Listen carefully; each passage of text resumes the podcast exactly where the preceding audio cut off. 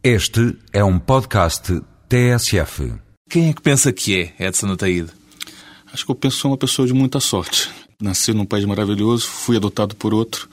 Então acho que é uma pessoa que não pode reclamar muito de Deus. Aparentemente Deus acredita muito nele, embora não saiba se acredita em Deus.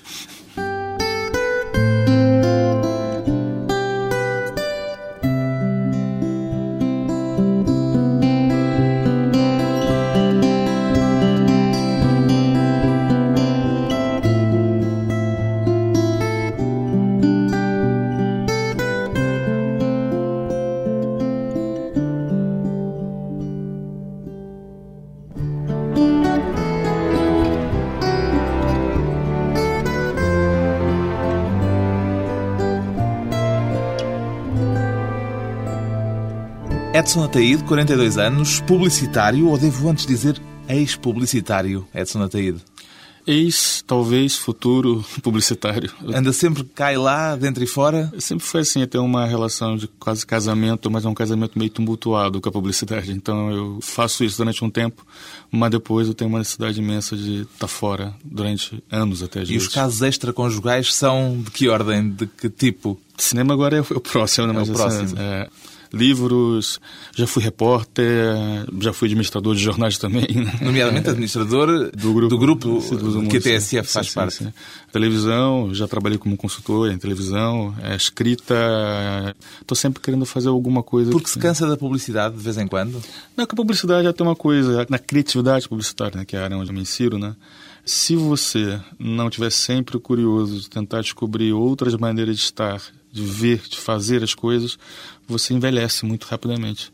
Não é tanto por sua minha vontade, é também, mas é também porque essa profissão, para durar, precisa que você se recarregue de outras referências. A razão para interromper agora a sua atividade de publicitário não é a mesma que o fez afastar-se da última vez? Ou também tem a ver com Não, aquilo da- que da- da última vez o é. fez deixar a publicidade por uns tempos? A da última vez era diferente, eu achava que estava reformado mesmo, acabado de me dar uma empresa, então eu achava que não, agora estou reformado. Era definitivo. Eu achava que era definitivo. E agora é temporário. Agora não, agora é uma questão de dar um tempo. Vamos ver se esse casamento consegue se reatar outra vez suas energias. Dar um tempo, é mesmo aquilo que dizem os casais desavindos. Exatamente. é. O que é que tenciona ir fazer para Los Angeles? Eu vou estudar cinema, vou fazer vários cursos na área de cinema, na área de realização, de guionismo.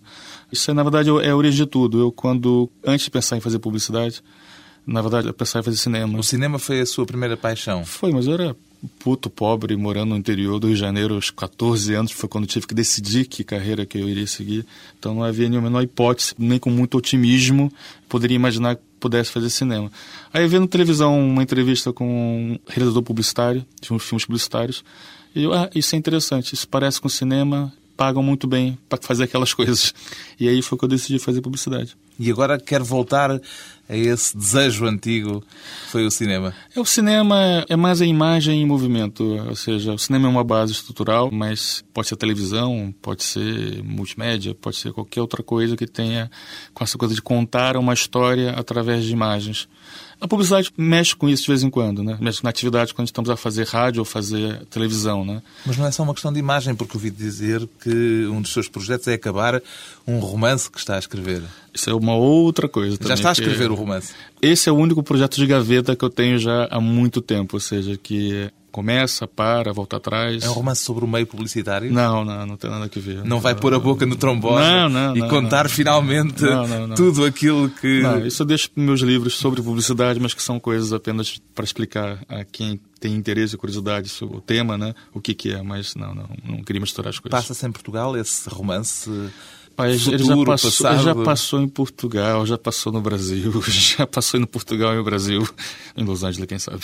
Mas ainda não tem um plano definido para a história? Não, não tem um plano definido. Tem um personagem definido, não tem um plano definido. É um romance que vai pôr na internet também. Não sei, não sei. Acho que romance não, acho que é uma coisa, é um livro curto, né, que você possa colocar e a pessoa pode imprimir poucas páginas. Agora, imaginar que alguém vai imprimir 200 páginas para ler na cama, acho também um bocadinho demasiado. O que é que o levou a decidir editar na internet, e foi por isso que lhe fiz a questão, as histórias de O Endireita? Ele tinha com base já textos curtos, né? E tinha vontade de ter um livro que tivesse acesso livre, que eu não tivesse que me preocupar com aquela parte mais ou menos chata que acontece sempre quando você faz um livro, que é a distribuição. Ou seja, a editora mandou o livro para a livraria, não mandou, alguém foi comprar, encontrou, não encontrou, está no catálogo, saiu de catálogo, enfim, coisas que quem já editou livros sabe a complicação que isso pode se tornar e aquela coisa meio que as pessoas reclamam que o livro é caro, que... Ah, este não é caro, este é... Não, é de graça, é outra coisa. Assim, é. Gratuito. É. E também uma coisa que pode não parecer, mas acaba por ter muito que ver com isso, é que, de certa maneira, o estilo de texto é prosa poética, né? Houve nos anos 70, finais, inícios 80, um grupo de autores no Rio de Janeiro, né, que eles notabilizaram com uma coisa chamada literatura mimeógrafo, ou seja, em vez de editarem L livros... Literatura mimeógrafo? Mimeógrafo, que é o stencil, imprimiam na coisa das escolas né, e iam vender na rua. Ou dá, se ninguém quisesse pagar, davam, né? E, folhetos volantes. É, é, é, é. Muitos dos atuais é, guionistas, jornalistas, autores de sucesso no Brasil passaram para essa geração. E a internet é agora o stencil é um bocado, assim, mais assim, é, é. E eles faziam, é, eles faziam muita prosa poética também, né? Então, quando eu estava acabando de montar o livro, né, imaginei assim, Hoje em dia a internet pode permitir isso. Ou seja, ir para a calçada de Copacabana vender livro, o Chiado tentar dar livros, né? por que não, não coloco na internet e, e livros já esse problema de quem quiser pode ver, pode ler, pode fazer o que quiser com o livro. Pois bem, Edson Ataída é o autor de O Em Direita, 13 contos de um livro em versão eletrónica publicado na internet, com prefácio de Francisco Pinto Balsemão, que leu estas histórias breves como histórias sobre o desengano, sobre a falsidade do êxito. Foi isso que o levou a escrevê-las, Edson da Taída? Eu gosto de pedir para quem não conheço muito fazer meus prefácios, porque é justamente aquela coisa que, que será que as pessoas entenderam disso. E né? tem a mesma leitura de Pinto Balsemão? Não, tem uma leitura que é curiosa, não foi pensada desse jeito, mas realmente todas as histórias ela acaba por ter finais irônicos, desesperançados, embora até engraçados, na minha opinião. Mas, mas é o desengano que é, prevalece. No fundo é um caos e é o caos que retorna sempre. Tem uma coisa, por exemplo, que eu acho que estão em todos os textos, que são problemas de comunicação quase todos os personagens, na verdade, eles de alguma maneira estão fora do sistema. Que é o seu métier. Que é o meu métier. É, e não sendo uma coisa que eu pensei em fazer assim, depois, quando fiz uma leitura, todos são assim. É alguém que não consegue se comunicar com o mundo ou comunica mal, ou o mundo entende tudo ao contrário. Por isso é que, se calhar, Pinto não fala da falsidade do êxito. Provavelmente é. O que me leva a perguntar-lhe, com este ponto de partida, o que é que o fez pedir o prefácio a um empresário bem-sucedido? É assim, eu gosto também que haja algum tipo de subleituras até na altura do prefácio. Então, o simples fato de ser um livro eletrônico e convidar um patrão da imprensa, o simples fato de ser um, eu ser um publicitário e convocar um histórico jornalístico, o simples fato de eu ter todo um percurso talvez mais à esquerda e ser um fundador de um partido mais à direita, acho que tudo isso acaba por compor um, um painel engraçado, divertido. É tudo subtexto, digamos é, assim. Acho que fica mais interessante para quem vai ler até um prefácio, né? Se não está a pensar que aquilo é apenas um chapa, né? um colega do autor, né? E que está ali para dar uma graxa, né? não é o caso. Estas histórias curtíssimas têm, todas elas, personagens estranhos, um homem que nasceu sem coração, o rei do país das palavras, que acaba por eh, ser eh, anexado, alguém que nasceu sem braços nem pernas e que tem o sonho de atravessar a nado o Canal da Mancha. Estas personagens nasceram de algum estímulo exterior, de uma notícia, de um caso de jornal, de um livro que leu? O que é que foi o detonador para a imaginação em cada um destes textos? Eu escrevo esse tipo de texto de duas maneiras, só essas duas maneiras. Uma é uma frase que aparece na minha cabeça e pode ficar lá anos, aquela frase, e eu provavelmente eu acho que essa coisa do rapaz sem braços e pernas que queria atravessar a nada do Canal da Mancha apareceu há 17 anos atrás, quando eu atravessei o Canal da Mancha de barco, não nada, não nada, né? E aquela frase ficou na minha cabeça, que coisa surrealista alguém quiser atravessar esse canal tão tumultuado, né? E ainda mais se não tiver o mínimo de capacidade para isso. E ficou na minha cabeça essa frase 17 anos. Outra maneira, não, eu começo com uma única frase. Eu não sei perfeitamente para onde vai os personagens, Mas isso aí obriga que eu escreva de uma sentada só, ou seja, que eu tenho que entrar no computador e daí a três horas a história tem que estar feita. Que se eu parar para pensar na história, não há história nenhuma. Portanto, é uma espécie de escrita automática. É bastante escrita automática, ou seja, é, é, é, até porque a prosa poética, acho que ela pede isso, ela pede o ritmo, pede que as palavras vão se juntando umas nas outras Ao e ponto encontrando... de, por vezes, haver rimas internas. Rimas internas e faz externas, questão é, de é, deixar é, lá ficar. é, é, é. Porquê é que desta galeria de personagens escolheu o Endireita como figura central para o título? Pois é a palavra, né? eu acho essa palavra maravilhosa, assim, não existe no léxico brasileiro. E acho que um dia eu estava com dor nas costas, quem falou, você vai a um direita. Fiquei, E foi? Não fui, por acaso foi. Não um direito, mas um quiroprático. mas fiquei com essa palavra na cabeça. E depois, quando eu estava montando a, a linha dos textos, não por causa do livro, mas por causa de uma peça de teatro que vai ter em São Paulo, baseada nesses textos, né? E o meu combinado com o senador é justamente de que o léxico se mantenha. Ou seja, que os brasileiros assistam a peça, mas tem que eles também viajar um pouco na palavra e tem que pescar aquelas palavras que não têm significado lógico e imediato no Brasil. E essa era uma palavra perfeita, ou seja, tem um 20 mil leituras no Brasil, nenhuma próxima da real, sabe? E achei isso curtido. O Endireita, uma forma também de, digamos, chamar a atenção do potencial leitor destas histórias. Depois de um curto intervalo, regressamos à conversa com Edson Ataíde, ainda no tempo de Edson das Neves.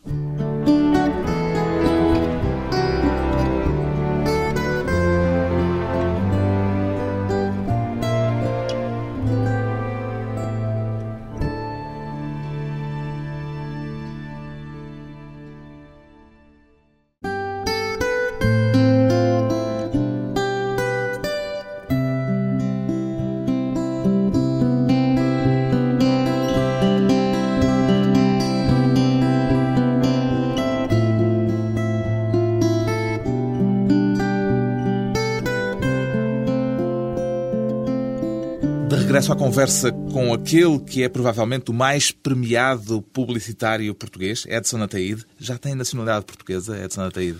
Tenho já quatro anos, se não me engano. Seguiu o exemplo do Deco ou foi o Deco que o imitou ao tornar-se português? Não, acho que o Deco não me imitou. né? Mas ele veio depois, como português. Ele veio depois, acho eu. Quando era... Mas eu posso jogar na seleção de futebol portuguesa. Eu nunca joguei na brasileira, então estou perfeitamente apto para fazer isso. Tem todas as Só condições. não sei jogar bola, mas para isso, E gosta de futebol? nem por isso. Pois, porque é um brasileiro de origem muito atípico. Também não gosta de caipirinha? Não gosto de caipirinha, Não gosta samba, de samba? mais ou menos. Depende do samba. O que é que lhe aconteceu? Que género é que falta Deve ter si? caído, deve ter caído quando era bebê no chão, bati com a cabeça. Sou muito pontual, detesto bagunça, odeio multidão. Ou seja, eu não, não sou exatamente o brasileiro mais típico. Mesmo lá, e sou carioca, né, por cima, né? Mesmo lá... Sim, é- há é- brasileiros, apesar de tudo, pontuais, que são os de Rio Grande do Sul, os gaúchos. Sim, sim, sim, sim. É, aquilo é um bocadinho mais Suíça, não Um é? bocadinho mais Europa, digamos assim. Mas não, mas nem, nem, nem é desculpa. E mesmo lá eu era considerado assim, meio alemão, assim. Foi por isso que veio para a Europa? Não, vim por causa da Europa por causa de um senhor chamado Fernando Collor de Mello, né? Se ele não existisse, talvez eu estivesse no Brasil. Mas na minha geração é a chamada geração Galeão. A Galeão, aeroporto Rio de Janeiro, né? A geração pergunta- que se perguntava é, qual é a solução para o. Brasil? É o Galeão, tá vendo? Então, assim, essa é a minha geração e não sou eu, mas vários. Pelo menos não ficamos lá amargurados com o país, tentamos de alguma maneira encontrar em outro lado. Tentaram virar-se. é? virar exatamente. Quando o Edson chegou a Portugal, em 1991, não foi? Quanto tempo é que estava a pensar ficar por cá? Eu vim sem grandes objetivos, ou seja, eu não conhecia cá ninguém. Por acaso tinha um amigo meu que estava cá, mas não foi coincidência. Quer e dizer, nem- veio à aventura, não trazia contactos no bolso, Não, sabia não, não. quem era quem no meio Não, no dia anterior de eu viajar na praia de Ipanema e encontro com um amigo de um amigo de um amigo de um amigo que me deu o telefone de uma pessoa, cara, que trabalhava numa agência. Serviu era de a alguma única- coisa? Por acaso serviu por coincidências, né? Eu fui falar com essa pessoa que não tinha nenhuma oportunidade, remeteu para outra pessoa que também não tinha nenhuma oportunidade, para outra pessoa. Na quinta pessoa, no espaço de uma semana, na quinta pessoa, arranjei lá um emprego. Então, não correu tão mal cá em minha visita à praia de Ipanema. É sempre bom ir à praia de É Ipanema. sempre bom ir à praia de Ipanema. Quando chegou a Portugal tinha 25 anos, já trabalhava em publicidade. No Brasil, desde os 17. Desde os 17. é. O que é que o fez querer publicitário? Há pouco já falou que começou tudo pelo cinema, mas desde esse momento em que pensou que a publicidade era a forma de chegar à imagem que o cinema representava? Ah, a publicidade tem uma coisa muito curiosa, muito curtida, que é... Tem duas coisas, aliás, muito importantes. Uma é um elemento da comunicação de massa. Ou seja, você não faz um anúncio para uma pessoa, você faz um anúncio para milhares de pessoas, para milhões de pessoas. Isso é interessante, ou seja, como é que você consegue comunicar com tanta gente ao mesmo tempo. Isso obriga que você pense mais nas suas coisas. Tem que sua... se descentrar. Você tem que saber escrever para pessoas diferentes, todos os dias. Então, um produto que é mais para classe A, o outro é mais para classe E. Um produto você tem que contar uma história com princípio, meio e fim, a outra é uma coisa mais iconoclasta, ou seja, há humor, há sentimento. Do ponto de, de você ensaiar, exercitar narrativa, a publicidade é uma coisa muito curiosa. E tem o outro lado, é a única atividade de comunicação de massa em que você é pago para criar coisas no sentido lá da coisa e faz parte da sua profissão. Você não tem que ter validade nenhuma artística, ou seja, não há é. uh, esse sentimento artístico no meio da publicidade. Não, e não deve se misturar com. É como um médico ter emoções com a sua paciente. Não se deve misturar, ou seja, uma coisa. Mas acontece misturar de vez em Pode quando. acontecer, mas não deve misturar. Uma coisa é ficar emocionado de ver um filme meu publicitário que ficou tão bom e, e além de comunicar aquilo que o cliente quer comunicar, estou comunicando outras coisas boas e válidas e interessantes, ou de maneira bela, ou de maneira engraçada, e eu ficar contente a pessoa física. Mas se não tiver lá uma venda concreta de algo, não serve. Não serve. Então, se isso acontece, eu fico chateado, ou seja, não é a minha procura, enquanto publicitário, não é o meu objetivo. Fez algum curso de publicidade no Brasil? Fiz curso de publicidade, faculdade de publicidade. E depois, logo nos anos 80, ganhou um concurso para formandos de publicidade, ainda no Brasil? Não, ainda estudantes mesmo. Era, ainda estudante? Era no meio do curso. E foi a primeira vez que foi premiado? Foi a primeira vez foi o primeiro, primeiro trabalho que eu fiz na minha vida, o primeiro anúncio que eu fiz Portanto, na minha vida. Foi bingo. Foi bingo. era um trabalho sobre a violência no Rio. Ainda se lembra do que, que era? Em lembro, lembro. Qual era a ideia? É. Força? Assim, anos 80, né? E me lembro que tinha uma coisa que era de as pessoas não serem omissas. Então tinha umas imagens fortes de pessoas arrancando mordaças e que o título é Grite.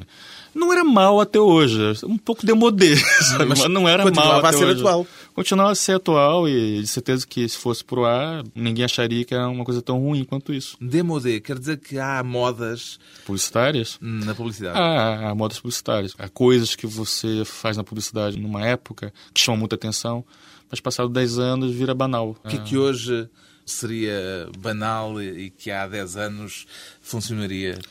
Isso também tem uma coisa engraçada, tudo é muito cíclico, né? Então, o que era moda num tempo... É como é, no mundo da moda... Ficou banal, depois volta. Volta porque, como deixou de ser banal, porque para de ser feito, né? Então, se você faz, fica outra vez interessante. O que, é que não se pode fazer hoje? Não, não é que se pode fazer, mas, por exemplo, o humor hoje não está na moda. Na publicidade, o que é muito curioso, porque o humor está na moda em Portugal mas hoje são poucos spots de publicidade de humor. Há uns que tentam ser engraçadinhos, mas engraçados mesmo há poucos. Quer dizer que aqui tem uma porta aberta para que você volte a fazer humor na publicidade. Em Portugal, no caso. Por que não foi fazer o estágio na McCann, que era o prémio desse concurso, desse primeiro prémio que ganhou? Não, eu bem tentei. Eu bati na porta de todos os jurados, todo o júri, ver se alguém me dava um estágio. Mas não era suposto... Não, não. Daí dava um prêmio em dinheiro, que era bom. Dava um prêmio em dinheiro que me safou a vida. Mas o estágio não era obrigatório. Eu tive que ir lá mesmo fuçar até que um dos jurados um dos, é, me deu lá um estágio. Nessa altura assinava Edson das Neves que era o meu nome de guerra, digamos assim. E por que passou a assinar Ataíde? Foi aqui em Portugal. Mal eu cheguei cá, numa das empresas que eu fui tentar ver se tinha uma vaga, pedi meu currículo, coisa que eu não tinha feito. E eu consegui a máquina de escrever emprestado no escritório de um amigo, de um amigo, de um amigo, de um amigo. E a secretária dele, quando viu meu currículo, ela disse, mas você assinou Edson das Neves, mas seu nome é Edson Ataíde quando o seu nome de pai é Ataíde. Eu falei, mano, no Brasil eu sou das Neves. Não, não, põe Ataíde. É muito mais interessante chique em Portugal. Além do mais, é mais certo, que cá se usa o nome do pai. Então, pronto, fui batizado de Edson Ataíde por uma secretária. Portanto, no Brasil é Edson das Neves, em Portugal é Edson Ataíde.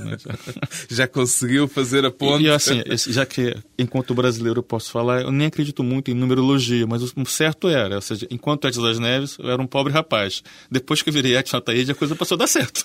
Então, se calhar tem lá os números que bateram para ajudar. Houve alguma coisa que lhe custou na adaptação a Portugal? Não custou muito. No início? Não, custou, quer dizer... Faltava-lhe a praia de Ipanema. Mas tinha paredão de Estoril, ou seja, há belezas que não são as mesmas. E depois eu peguei, na época o verão ainda era verão, então você podia ir à praia no abril. Então em abril eu estava no guincho, excelente de guincho, e eu só perguntava o que, tempo que eu levei vir para cá, porque eu não vi antes, aqui é o paraíso, né? Nada custou muito. É mesmo a, a compreensão da língua, e sou redator, né, escrever.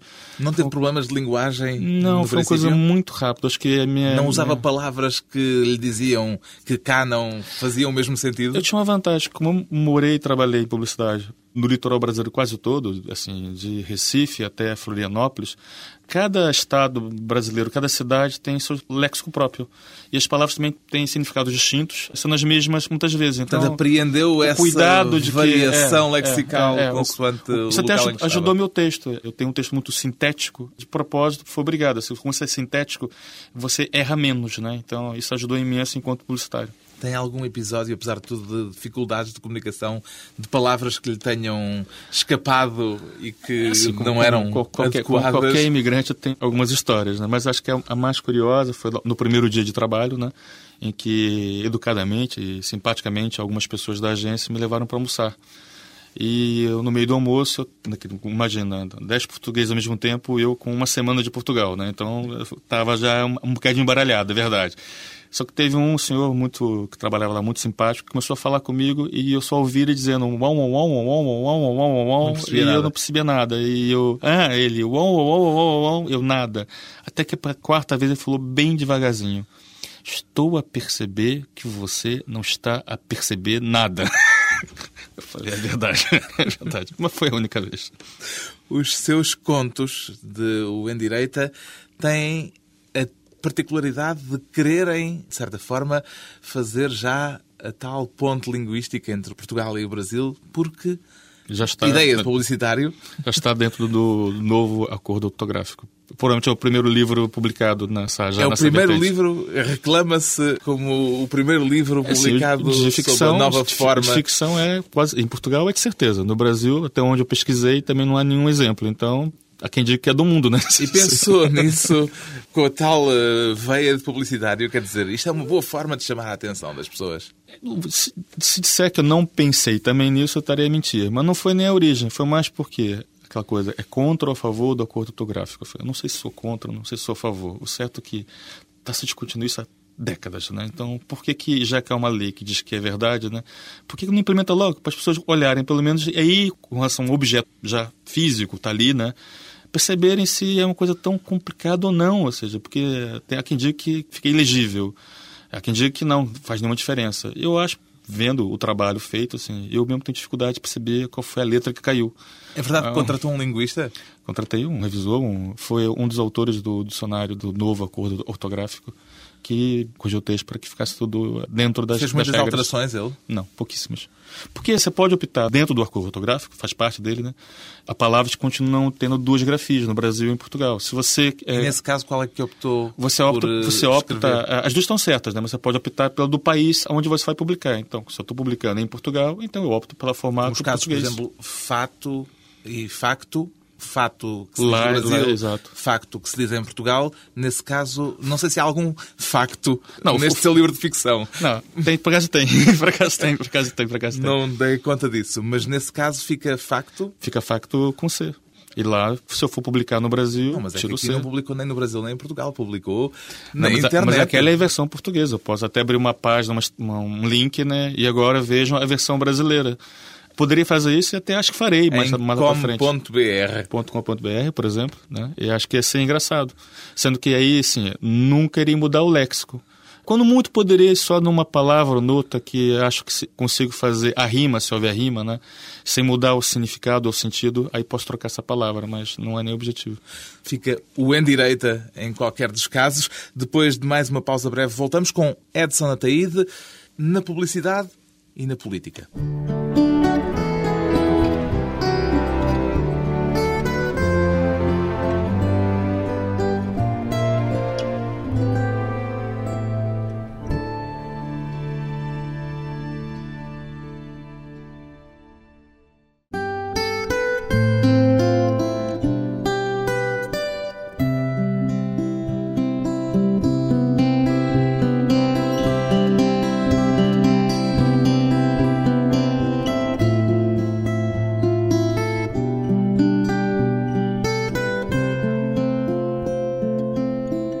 Convidado hoje para a conversa pessoal e transmissível o publicitário Edson Ataíde, duas vezes premiado em Cannes com o Leão de Ouro, autor de anúncios que ficaram célebres, como por exemplo a campanha Toshin, da Telecel. Como é que distingue uma boa ideia de uma má ideia publicitária, Edson Ataíde? Tem um critério, ele pode distinguir a qualidade da ideia no sentido da funcionalidade. Tem uma frase que eu adoro em publicitário que diz que. A... Do tio Olavo? Não, não é do tio Olavo. Mas o tio a... Olavo, que é uma espécie de alter ego seu alter para a publicidade. Ou meu tio mesmo, ninguém sabe. que é a criação publicitária é a imaginação com paredes. Ou seja, você pode delirar, você pode pensar tudo, mas ela tem que caber dentro das paredes da funcionalidade. Ou seja, serve para o objetivo do cliente, comunica o que ele quer dizer está dentro do orçamento que ele tem para produzir, é viável, é nova, no sentido de que alguém não fez algo exatamente igual semana passada, mês passado, ano passado, dez anos atrás. É isso um dos critérios que você tem que usar o cliente é o pain in the ass, é o, não, ele, o problema. Não, ele é o patrocinador, ele é o patrocinador, literalmente. Depois há clientes que são mais chatos e menos chatos, mas assim, não existe a vida sem eles. Publicitário que não tem cliente não é publicitário, é outra coisa qualquer. Então, é um artista, é, eventualmente? É um artista, não sei. Também não consigo imaginar alguém que fica fazendo anúncios em casa para colocar na parede. Quer dizer, é o tipo da coisa que você só faz com aquele objetivo, né? Ficaram muitas ideias pelo caminho, ideias suas por dificuldade em fazer com que os clientes acreditassem nelas? Nem por isso, porque o bom de você ter uma carreira longa, né?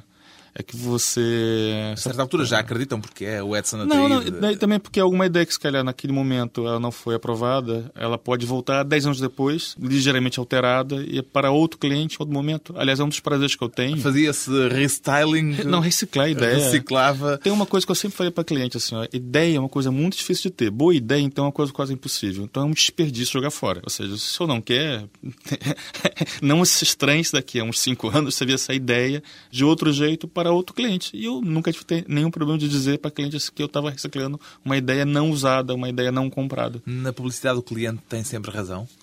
Não, o cliente não tem sempre razão. Ele tem sempre razão no limite de que ele que paga a conta. Então ele pode pagar a conta, terá razão nisso, o que não obriga ninguém a fazer o que não quer. Isso é outra coisa que eu sempre tive com meus pares publicitários que ficam reclamando que a vida é dura e tudo é complicado. Muda de emprego, muda de agência, muda de atividade, ou seja, muda o cliente, demite o cliente, quer dizer, faz alguma coisa. seja, demite o cliente. Não, não, é obrigado a, a, Não é uma coisa de escravatura, ou seja, dinheiro é bom e eu gosto, mas assim, se for bom, você pode buscar esse dinheiro em outros lados. Seja, não precisa... Quando imaginou o pastor a atender uma chamada de telemóvel rodeado de ovelhas, percebeu logo que era uma ideia que funcionaria?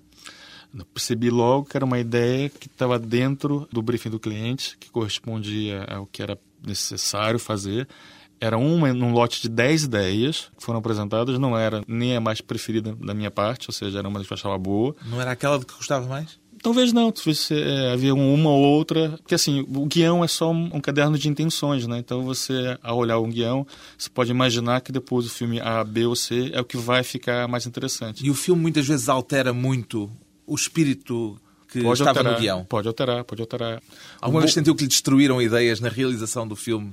Não muito, sinceramente, assim. Já teve filmes que ficaram um bocadinho aquém daquilo que eu imaginava, mas o processo é longo e você vai se acostumando com, digamos, com a infelicidade no né, final, né?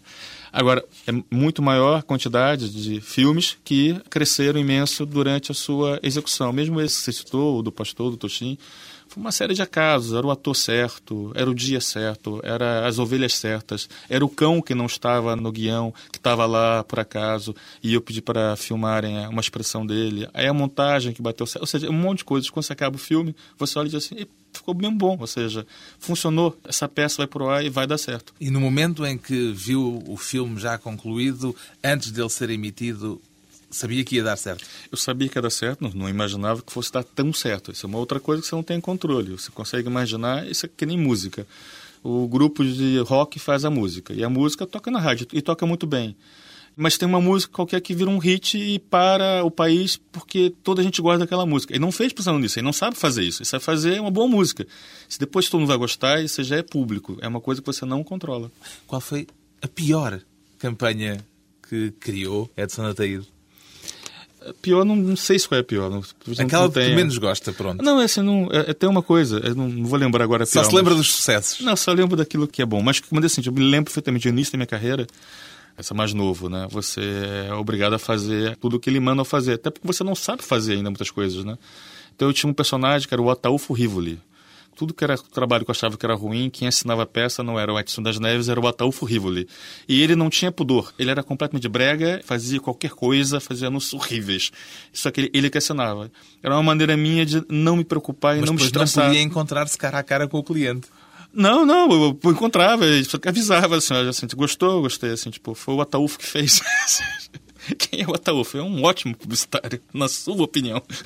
E, e essa era uma maneira também de desencanar, ou seja, não vou ficar aqui sofrendo, já que não querem que o Edson faça, o Ataúfo que resolva. E resolve em dois minutos.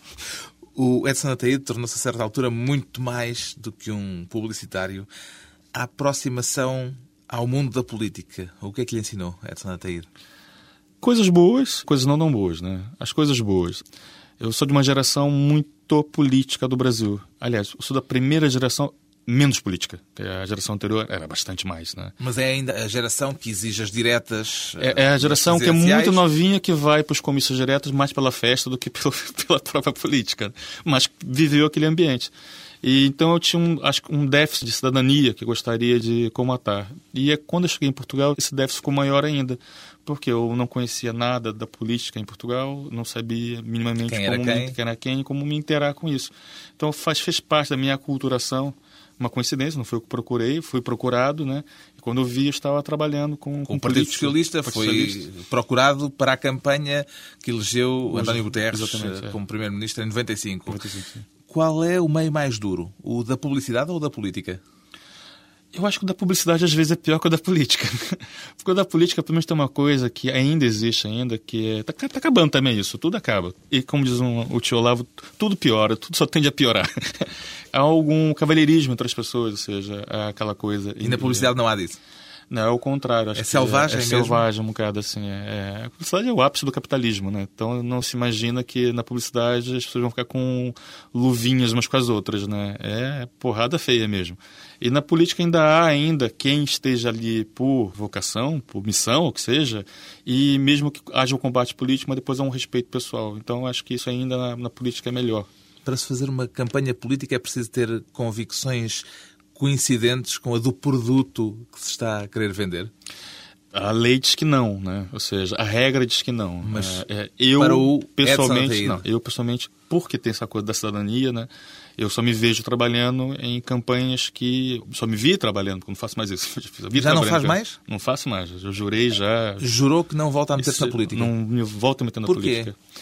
Porque essa. Por ter sido derrotado também quando Manuel Maria Carrilho perdeu? Não, já ter sido derrotado já com o Ferro Rodrigues. Uma coisa não tem a ver com a outra. A política tem a ver com isso. Você ganha e você perde. E, e quem ganha e quem perde é o candidato, não é o, não é o maqueteiro. Não peço louros de vitória, mas também não aceito eu a, a fatura da derrota. Mas essa atividade do marketing político, a imagem dela, vem se deteriorando, não é só em Portugal, no mundo inteiro, por razões certas e outras muitas equivocadas, mas vem se deteriorando deixou de ser uma coisa que eu acho interessante me dedicar a isso, porque não será lido da maneira correta, ou seja, não será lido como eu vejo as coisas, eu pessoalmente. Vou participar de uma candidatura, de uma campanha em que eu acho que aquela pessoa, posso estar equivocado, como qualquer eleitor, será uma, boa proposta política, fará bem aquele cargo, né? Isso é lido já pela sociedade de outra maneira. Ou seja, lá vai aquele enganador, aquele fulano que está ajudando o outro para enganar, a nos enganar. Ou seja, isso eu não quero, isso eu não quero para mim, não preciso, nunca resolver isso com profissão, ou seja, não é agora que já com essa provecta idade é que eu vou, vou continuar a fazer. As histórias que escreve resultam em alguma medida da sua experiência na política e na publicidade? Não, até hoje isso não aconteceu. Nem o romance vai ter eh, não, algo a ver com isso? Não, não, até hoje não aconteceu. É engraçado, porque tem aquela coisa de que escreva sobre aquilo que você conhece, né? Escreva sobre aquilo que você vive, né? E agora já conhece bem o meio da política e o da publicidade nem se fala. Portanto, era suposto ou era natural que escrevesse não, mas, assim, é, sobre esses é, meios? Tem uma coisa que é engraçada, é contraditória, mas é verdade, ou seja, trabalho com comunicação o tempo todo, né? Só que sou muito tímido e é só a mínima ideia de estar revelar alguma coisa sobre alguém ou sobre algo é algo que me causa um pouco de confusão. Ainda lhe perguntam quem pensa que é Edson Ataíde? Às vezes pergunto. Quer ler-nos esse texto com que abre Esse é um texto que é um. o Endireita, É, ele serve como uma espécie de. que é eh, autobiográfico, evidentemente. É um bocadinho. Vou ler um trecho, né, assim. Quem é que tu pensa que és? Sempre que eu ouço essa pergunta, tremo nas bases. Quem é que tu pensa que és? Nunca sei se a pergunta é sério ou uma mera figura de retórica. Quem é que tu pensa que és? Na dúvida, minto. Digo que penso que sou o que não sou. E depois passo a ser. É por isso que já fui mergulhador nas Antilhas, mensageiro na Índia, piloto da NASA. Já fui serial killer em Detroit, popstar na Conchinchina, bombeiro, chulo, bispo de Braga. Já fui diplomata depois de uma crise matrimonial com uma dona de bar no Arkansas. Fiz carreira, cheguei a cônsul na Jamaica. Mas um dia, numa discussão de trânsito, alguém me perguntou quem eu pensava que era e passei a ser investigador científico renomado. Estava a pesquisar uma misteriosa virose que atacava uma minoria étnica quando o meu irritadiço chefe me obrigou a dizer que eu era um palhaço. Desde então segui a vida num circo, onde as crianças vinham rir das minhas piadas. Viajei meio mundo, fui à Rússia, ao Ceilão, à ex-Jugoslávia. Casei com uma mulher barbada, tive três filhos, um trapezista, um mágico e um anão. Mais uns anos de trabalho e conseguiria dinheiro para comprar a minha própria tenda. Até que um dia o domador, numa inexplicável crise de ciúmes pelo leão, fez-me a pergunta fatídica. Quem é que tu pensa que és? O leão é o leão de ouro de Cannes, Edson Não sei se é, se é doce, se é de prata, se é de bronze, mas é um bom leão, de certeza. É certamente um leão também com o seu quê de autobiográfico, autorretrato de um publicitário com planos agora de vir a dedicar-se ao cinema e à televisão. Edson Ataíde é o autor do livro de contos breves O Endireita, disponível apenas na internet em www.oendireita.com.